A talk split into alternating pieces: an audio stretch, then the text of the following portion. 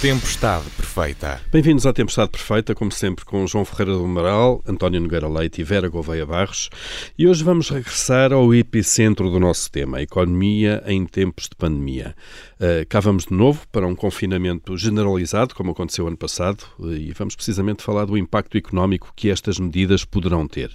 E porque não podem ser só más notícias, falamos também de uma das poucas coisas positivas que estão a acontecer, Trata-se dos níveis muito baixos de, taxa de, de taxas de juro. Ontem, pela primeira vez, o Tesouro Português fez uma emissão a 10 anos com taxa negativa.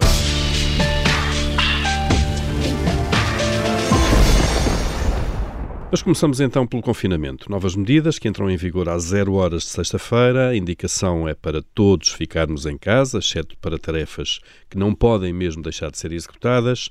E vamos voltar então a ter a série, uma série de atividades fechadas, restaurantes, comércio não essencial, atividades culturais, enfim, tudo com muito impacto económico. João Ferreira do Amaral, eh, as previsões para este ano parecem já claramente eh, desajustadas, não? É, Talvez não, eh, mas certamente que o primeiro trimestre sim, não é? Isso não tenho qualquer ilusões que estas medidas vão significar, pelo menos no primeiro trimestre, uma desaceleração em relação ao último trimestre de 2020.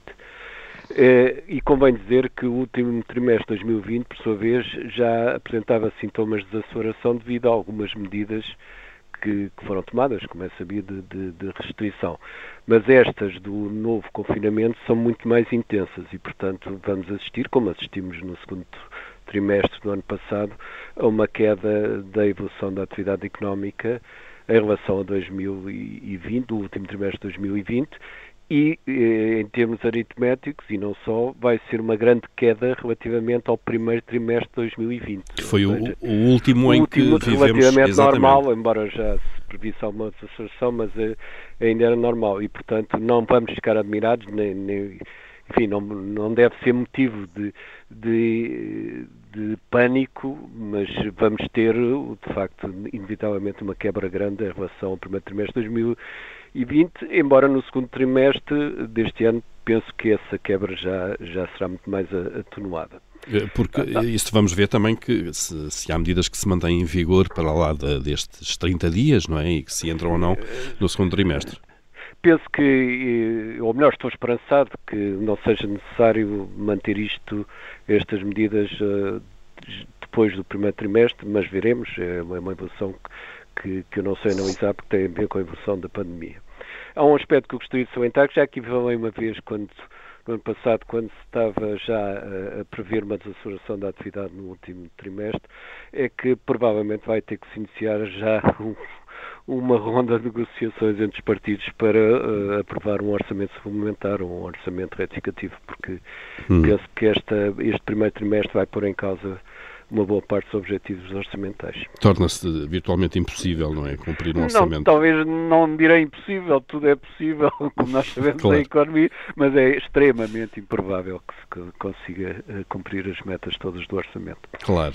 Deixa-me aqui uh, pedir também ao António Nogueira Leite para entrar na, na, na conversa. Uh, António, de facto, isto é mais um abalo para a economia, o que pode pôr em causa, de facto, aquele perfil de, de recuperação que se esperava fosse já relativamente forte este ano? Bom, é, é, de facto um abalo que resulta, enfim, de alguma uh, surpresa. Para mim não é tão, tão surpresa, mas que aparentemente surpreendeu as pessoas com o comportamento do Natal. Uh, é, de facto, há muitas pessoas que ainda não perceberam exatamente como é que se processa a transmissão primária e secundária e, portanto, cumprem as regras mas não percebem que há todo um conjunto de outros cuidados que têm que ser mantidos. Eu não estou a culpar as pessoas, como é evidente, porque isto é uma situação nova e esperamos que transitória. Uh, na verdade, a economia e também o facto de termos, enfim, mais uma má notícia com a estirpe originária do Reino Unido, pelo menos essa, eh, que é muito mais transmissível e que poderá e que já está em Portugal há algumas semanas, segundo os especialistas, e que portanto pode estar a alimentar um processo mais acelerado de difusão que inevitavelmente eh, leva a restrições deste tipo.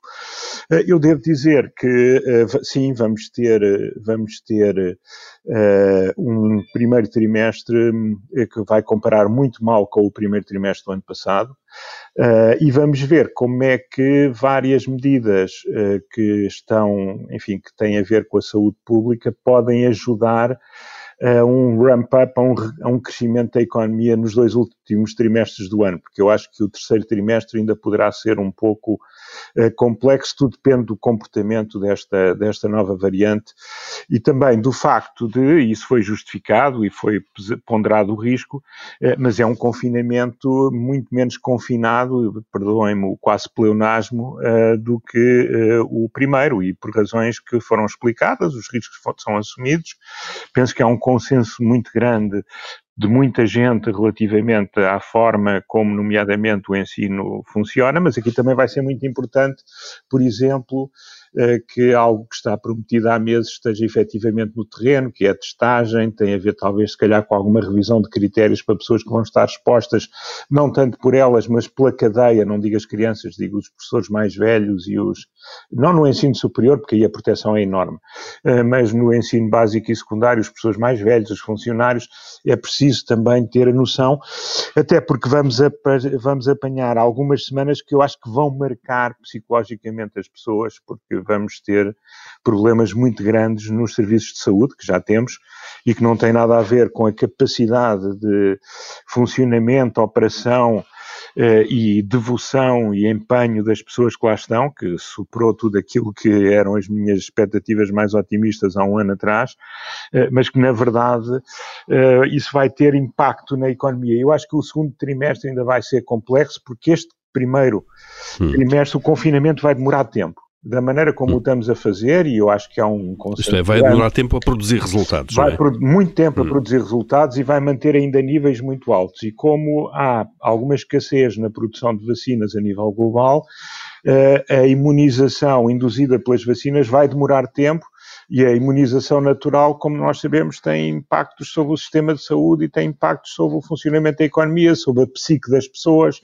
Portanto, a economia não são só nós não somos autómatos e eu acho que o primeiro vai ser mau, mas é natural. Uh, o segundo, uh, admito que não seja ainda um semestre, o segundo trimestre ainda não seja ainda um trimestre muito conseguido.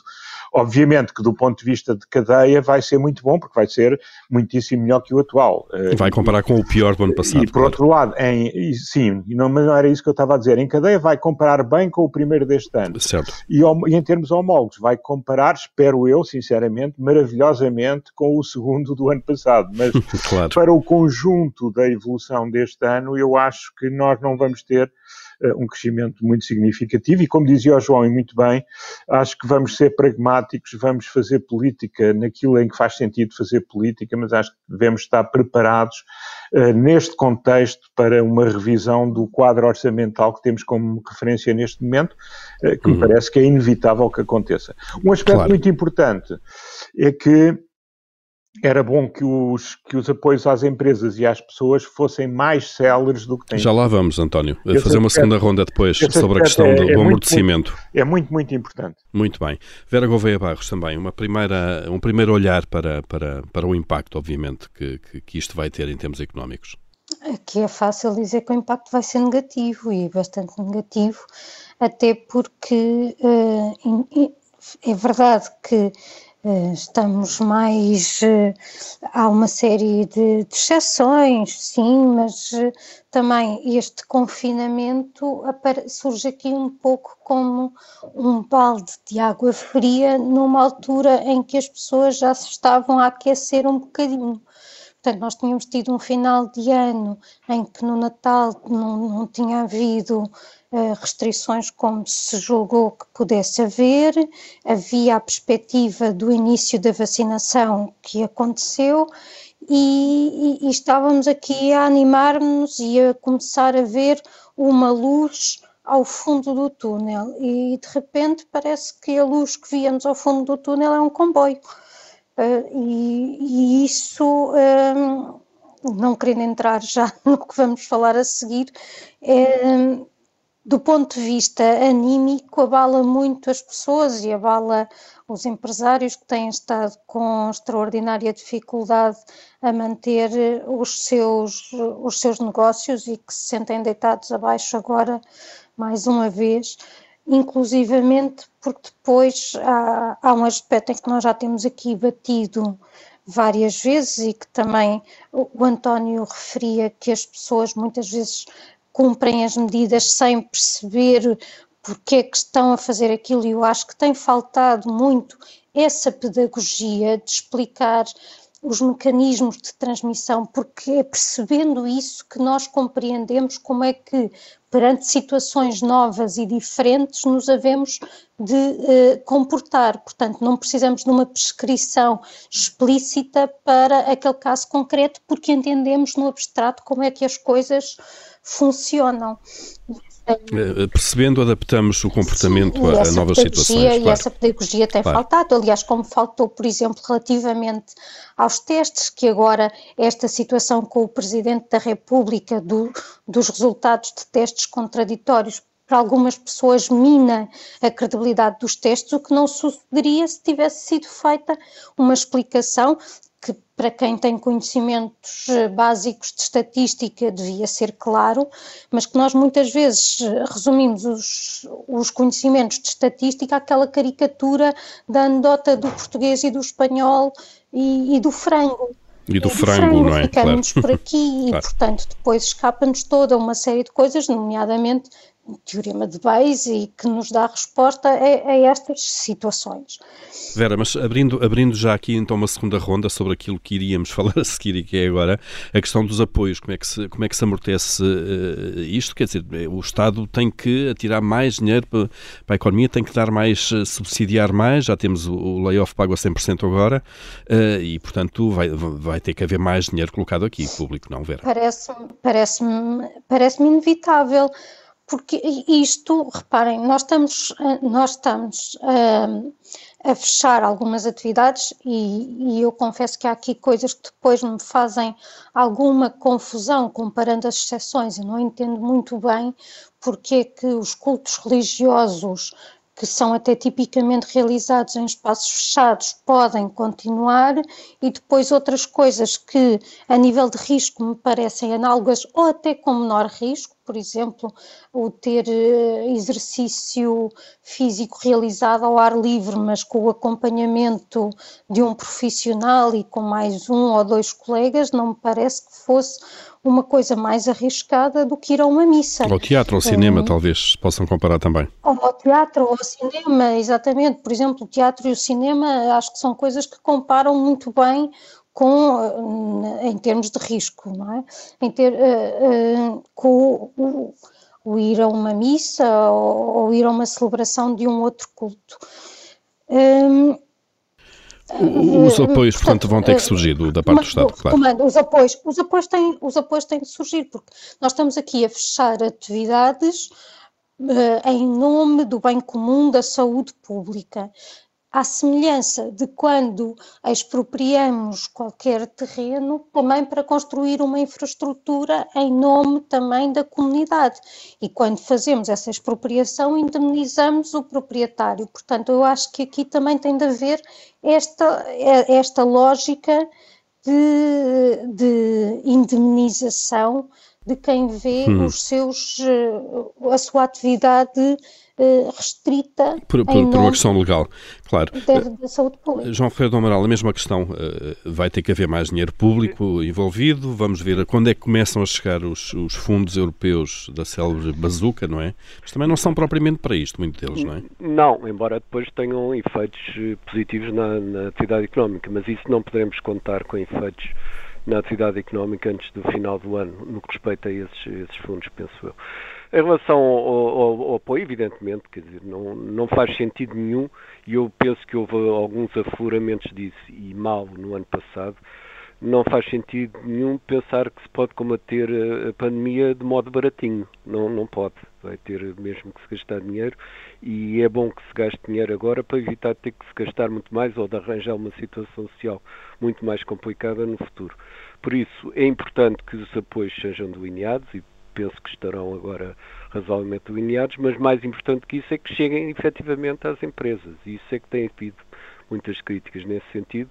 Espero que agora já haja a percepção que não estamos em período de fazer foguetes na, na comunicação social, em termos de política económica, estamos em período de fazer chegar, mesmo que seja com menos fogotórios os dinheiros a quem de facto necessita do ponto de vista das empresas. Até porque já temos o referencial do ano passado e percebemos quanto é que isto custa, de alguma maneira temos... E, mas é comportável, penso eu, dentro do, daquilo que vamos discutir na segunda parte, que vai ser o, o financiamento uh, do, do, Estado português. Hum. Portanto, e para este tipo de coisas não podemos regatear porque a hipótese alternativa é muito má. Eu é pior. é uma crise social brutal. Não? É? Claro. António Nogueira Leite, a mesma questão. De facto, vai ter que haver aqui mais fundos públicos, não é? É inevitável. Eu aqui estou de acordo com, as, com os meus dois uh, colegas de, de, de, programa, porque, na verdade, uh, penso que é importante que chegue com celeridade, uh, com rigor, mas ao mesmo tempo com celeridade e, e de uma forma transparente e eficaz.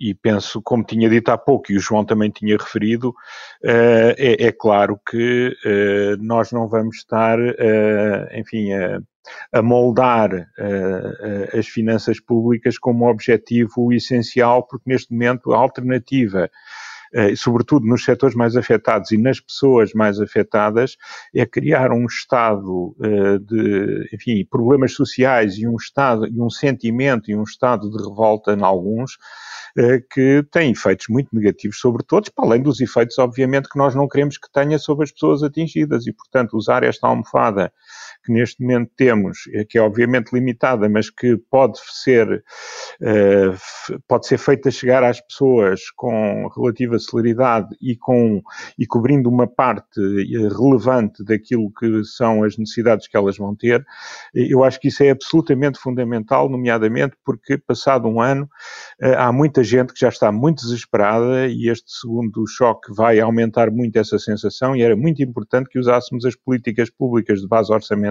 uh, exatamente para colmatar e minimizar esse efeito que vai existir e que nós não queremos que se torne demasiado grande. Uhum. Portanto, há que... Posso juntar uma coisa? Uh, sim, claro, João. Duas frases, por favor. contexto, uh, que o António estava a referir bem, eu penso que a questão das moratórias que vão ser prolongadas, não é? Como, como sabemos, mas tem que se ver que quando for necessário acabar com as moratórias, é preciso que a economia já esteja a funcionar e, portanto, que já haja empresas e emprego para, para as pessoas, senão irá juntar-se as duas coisas numa situação que será dramática. Só assim é que se consegue, de facto, eh, recuperar o esforço que, que volta a ser feito, não é? E eu estou de acordo com isso. Muito Sim, bem. aliás, falámos sobre isso na semana passada. Exatamente. Exatamente. Estávamos o... todos de acordo nesse ponto. Exato. Agora a questão coloca-se mais ainda, não é? Com mais, com mais, mais urgência com, e mais urgência. com mais força. Muito bem, fica aqui a primeira parte desta tempestade perfeita. Voltamos já, já a seguir às, às notícias para falarmos então das taxas de juros e do financiamento do Estado.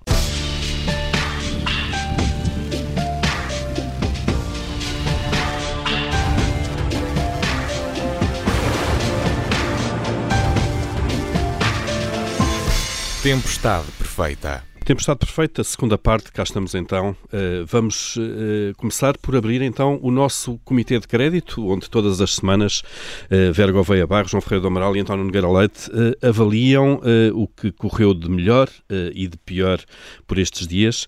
E vamos começar pela Vera Gouveia Barros para perceber qual é o, a nota positiva que dá esta semana, Vera. Esta semana a minha nota positiva vai para a manutenção da, das escolas do ensino, do ensino presencial, apesar do novo confinamento.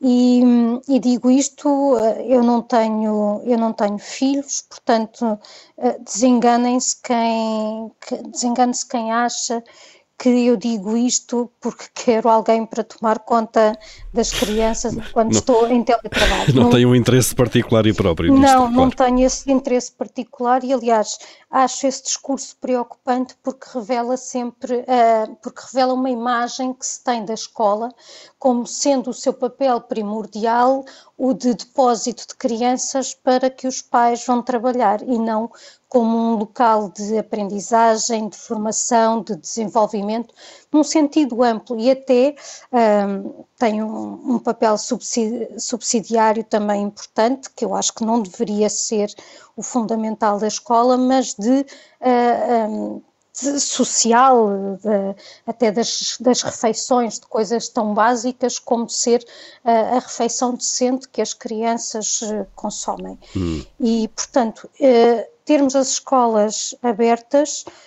para mim é importante nesta dimensão de não prejudicar o futuro destas crianças e de não incentivar a desigualdade que já existe na educação. Eu sei que várias pessoas têm chamado a atenção para não ser a presença na escola em si, mas depois todos os comportamentos, nomeadamente de transporte. Ora, ao nível de transporte, nós temos o inquérito aos hábitos desportivos da população escolar portuguesa, que foi realizada pela, pela Direção-Geral, que mostra que uh, o transporte público para os alunos do primeiro ciclo representa apenas 5% da, da, da, forma como se deslocam uhum. e depois eh, não chega aos 25%, é 23% para os ciclos seguintes, incluindo o secundário. Portanto, aqui a questão dos transportes não me parece que seja muito, não é muito relevante ligado claro ligado à escola. Por outro lado, fala-se muito dos comportamentos do, dos, eh, dos jovens antes e depois das aulas. Pois bem, nós tivemos este surto gerado supostamente na altura de Natal em que os miúdos estavam de férias, portanto, se calhar não é exatamente a escola que uh, propicia estes comportamentos. E que faz a diferença. Portanto, nota positiva atribuída pela Vera para a manutenção das escolas em funcionamento. João Ferreira do Amaral, do seu lado, o que é que, a que é que atribui luz verde? Eu atribuo a uma expectativa dos empresários, das empresas exportadoras, que é de, já deste mês e, portanto, já com perspectivas de, de, confinamento, que apontam para um crescimento das exportações de mercadorias este ano de cerca de 4% o que não é nada de especial, pode-se dizer, uma vez que não chega para compensar a quebra do ano passado, mas é um, acho que apesar de tudo um indicador positivo e significa que há muitos setores, como, como, como aliás sempre se deu durante o ano passado, mesmo apesar do confinamento nessa altura, há muitos setores industriais em particular que continuam a funcionar e também o setor agrícola e das indústrias relacionadas com a agricultura. Eu penso que isso é um aspecto positivo e que permite que a situação não seja ainda pior uh, do ponto de vista económico geral. Claro, portanto, então nota positiva para o expectável aumento das exportações. António Nogueira Leite, e do seu lado, qual é o dossiê que aprova? Olha, eu já tinha falado nisto aqui há uns meses largos, uh, uh, quando o programa começou, mas voltava a trazer algo que me surpreende bastante, que é a capacidade que os profissionais de saúde, sobretudo na, na primeira linha de combate aos casos mais graves da doença, têm demonstrado eh, não só pela sua capacidade, pelo seu empenho, mas agora também muito pela sua resistência. Houve alguma acalmia no verão, parcial, eh, eh, mas de facto houve muitos outros casos que tiveram que ser tratados e que envolveram as mesmas pessoas, mas de facto há aqui um esforço que em muitos casos supera muito daquilo que nós achamos que é o possível uh, na, nas pessoas que estão num determinado serviço, numa determinada função. Hum. Acho que é, é, de facto extraordinário, acontece noutros países, mas cá, enfim, onde as coisas se veem mais de perto, uh, é de facto notável a capacidade que os profissionais da primeira linha, médicos, enfermeiros, auxiliares, têm demonstrado ao longo de um esforço tão grande uh, tão constante e, enfim, tão preocupante, claro. porque ela agora está numa fase em que se está a degradar e ainda vai degradar durante algum tempo. E correndo o risco pessoal também de saúde, não é? E com, com Sim, esforços familiares e, e, por aí fora. É, mais familiares, porque ainda ontem ouvia o, o professor Fernando Maltês dizer que, enfim, tem havido, isso é um aspecto positivo, eh, equipamentos de proteção para quem está na primeira linha em quantidade suficiente e nesta fase eles já estão bastante, as pessoas já estão bastante conscientes eh, da proteção que conseguem ter. Mas, de qualquer das maneiras, há muito risco para eles e há muito risco para as pessoas com eles contactam, seja em ambiente de trabalho, seja em ambiente familiar. E, portanto, é de facto notável a capacidade de resistência, porque as outras boas capacidades já muitos de nós sabíamos que eles tinham. Muito bem, António Nogueira Leite aqui também a aprovar este empenho e o esforço profissionais de saúde. Vamos às notas negativas. Vera Gouveia Barros, o que é que esta semana, o que é que atribui na luz vermelha esta semana, se quiser? Esta semana eu volto a reprovar algo que também já, já passou por aqui e que tem que ver com esta falta, de, a tal falta de pedagogia e, e que depois eh, se traduz eh, eventualmente numa numa aparente eh, contradição entre algumas das, das medidas que nós vemos, aquilo que é permitido, aquilo que não é permitido. Eu admito perfeitamente que haja uma análise custo-benefício coerente que mostre que não estamos a ver determinados custos associados, eh, quando eu falo em custos, em riscos associados a ter uma determinada atividade que me parece uh, igual a outras. Estou-me a lembrar, no caso, por exemplo, dos, uh, quando foi da, do futebol, que se falava muito, o futebol ser um espetáculo ao ar livre, porque é que não era comparável a outros espetáculos? Pois, porque há aquela dimensão do, do contacto físico quando há o golo, o abraço, que, que pode ser diferente de, de, um concerto de música clássica. Uh, e também admito que haja benefícios de ter algumas atividades abertas que não, não estamos a captar, mas, mas explica-nos, não é uma perda de tempo fazer essa pedagogia. Acho que é importante e acho que é fundamental para a, a, a, própria adesão a essas medidas. E para, para travar, é uma ajuda a travar a evolução da, da, da epidemia, seguramente. João Freire do Amaral, o que é que chumba esta semana? É, é também uma questão de informação e eu penso que, pelo menos eu sinto essa necessidade, penso que muita gente sentirá a necessidade de ser informada. Não, nós temos muita informação sobre a pandemia, mas se calhar não temos aquela que, ou muita daquela que seria mais importante termos, porque eu refiro-me basicamente à questão da sobrecarga dos hospitais.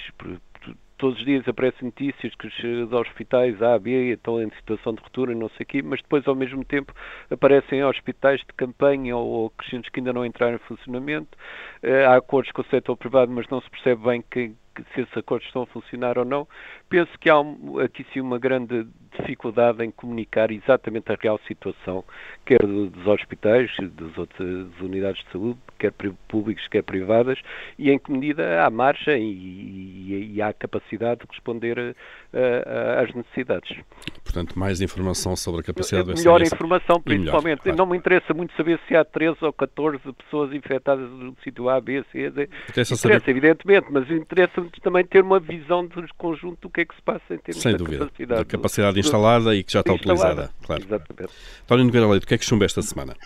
Olha, eu, eu chumbo um aspecto que tem a ver com algo que é endémico e que agora nos está a fazer bastante diferença, que é, tem a ver com a capacidade de planeamento e de colocar no terreno as medidas que se anunciam. Também nesta mesma área.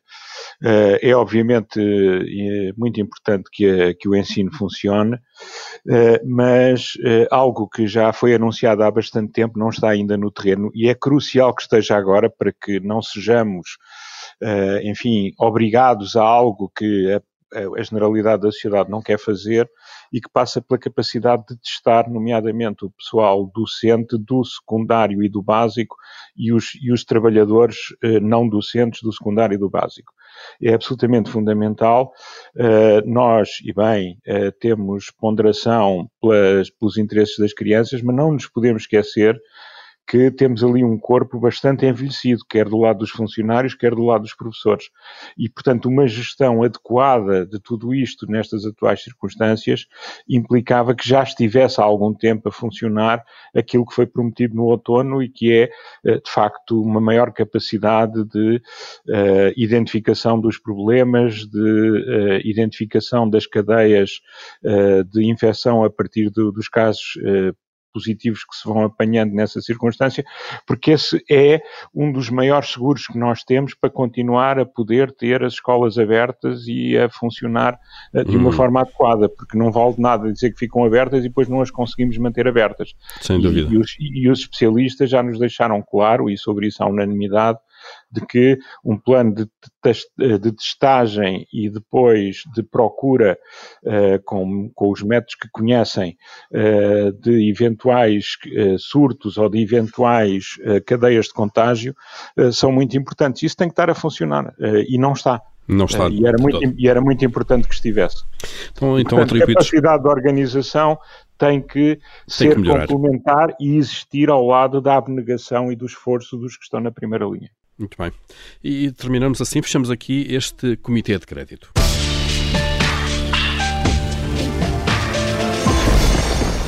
Ora bem, nós eh, gastamos mais tempo aqui no nosso Comitê de Crédito. Vou, vou, vou pedir-vos alguma economia de recursos também agora neste tema, que são os juros a 10 anos, de facto, emitidos uh, esta semana com uma taxa de juros negativa.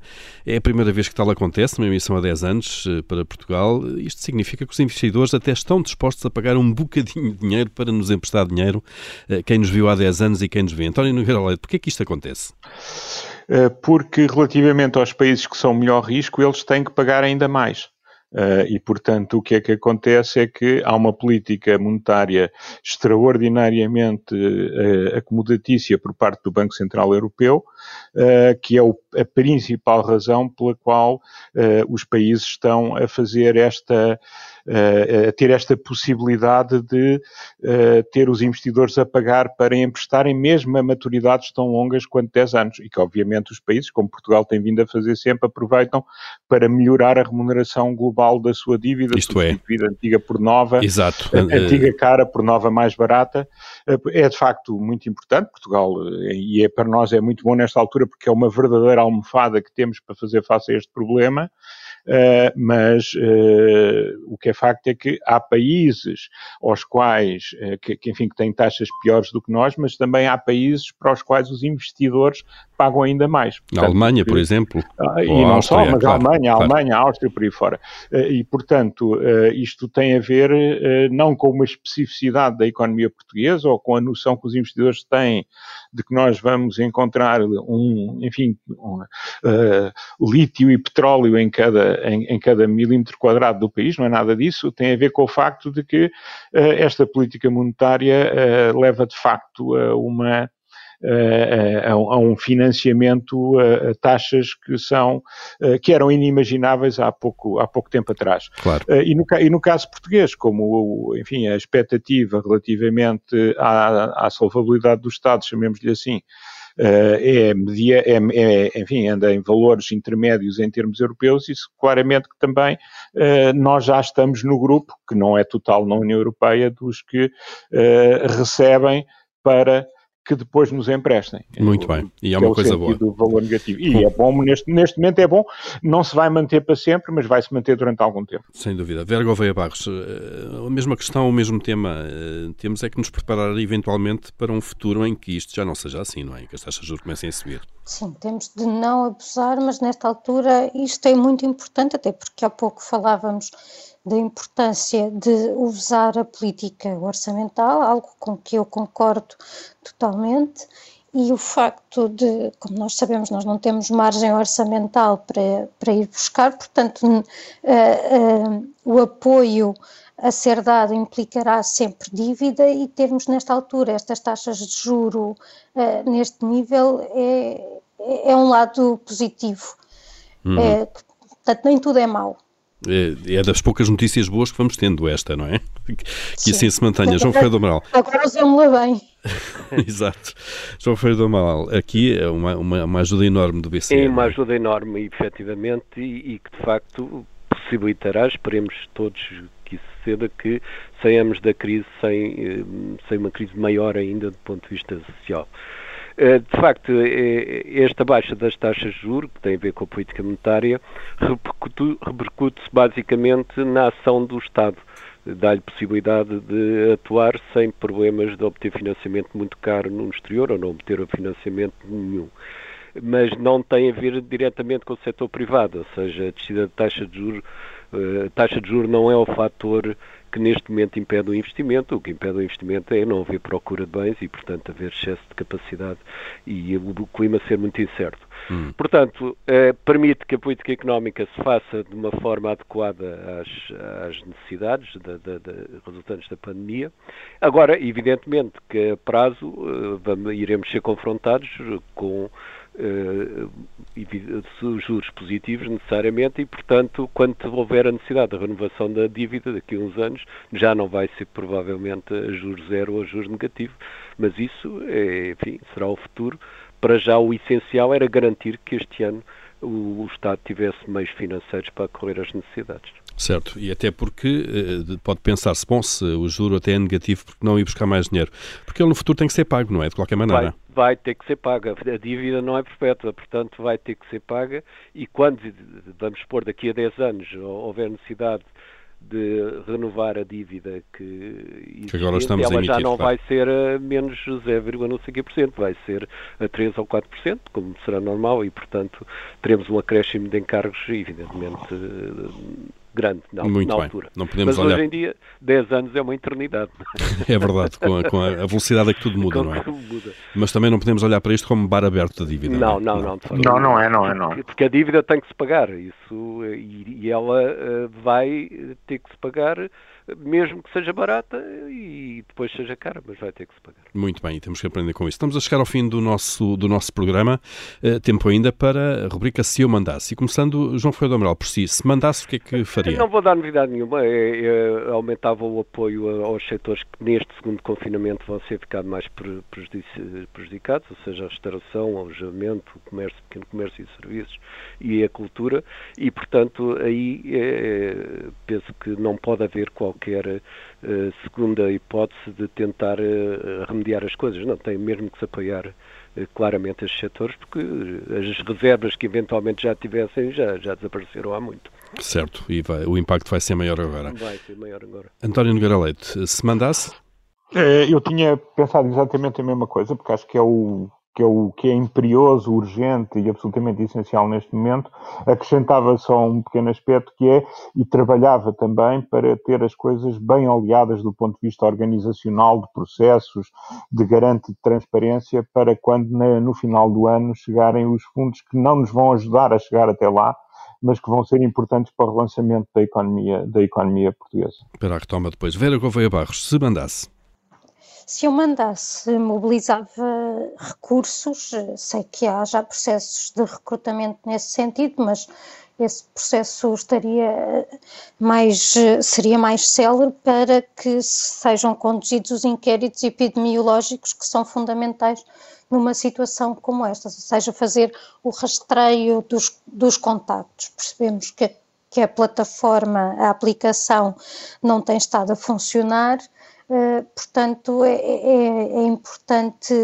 termos, quando há casos detectados, saber quais são os contactos para sinalizar essas, essas pessoas. Muito bem, estão dadas as indicações também deste painel e fechamos assim mais um Tempestade Perfeita. João Ferreira do Amaral, António Nogueira Leite, Vera Gouveia Barros regressam então na próxima semana.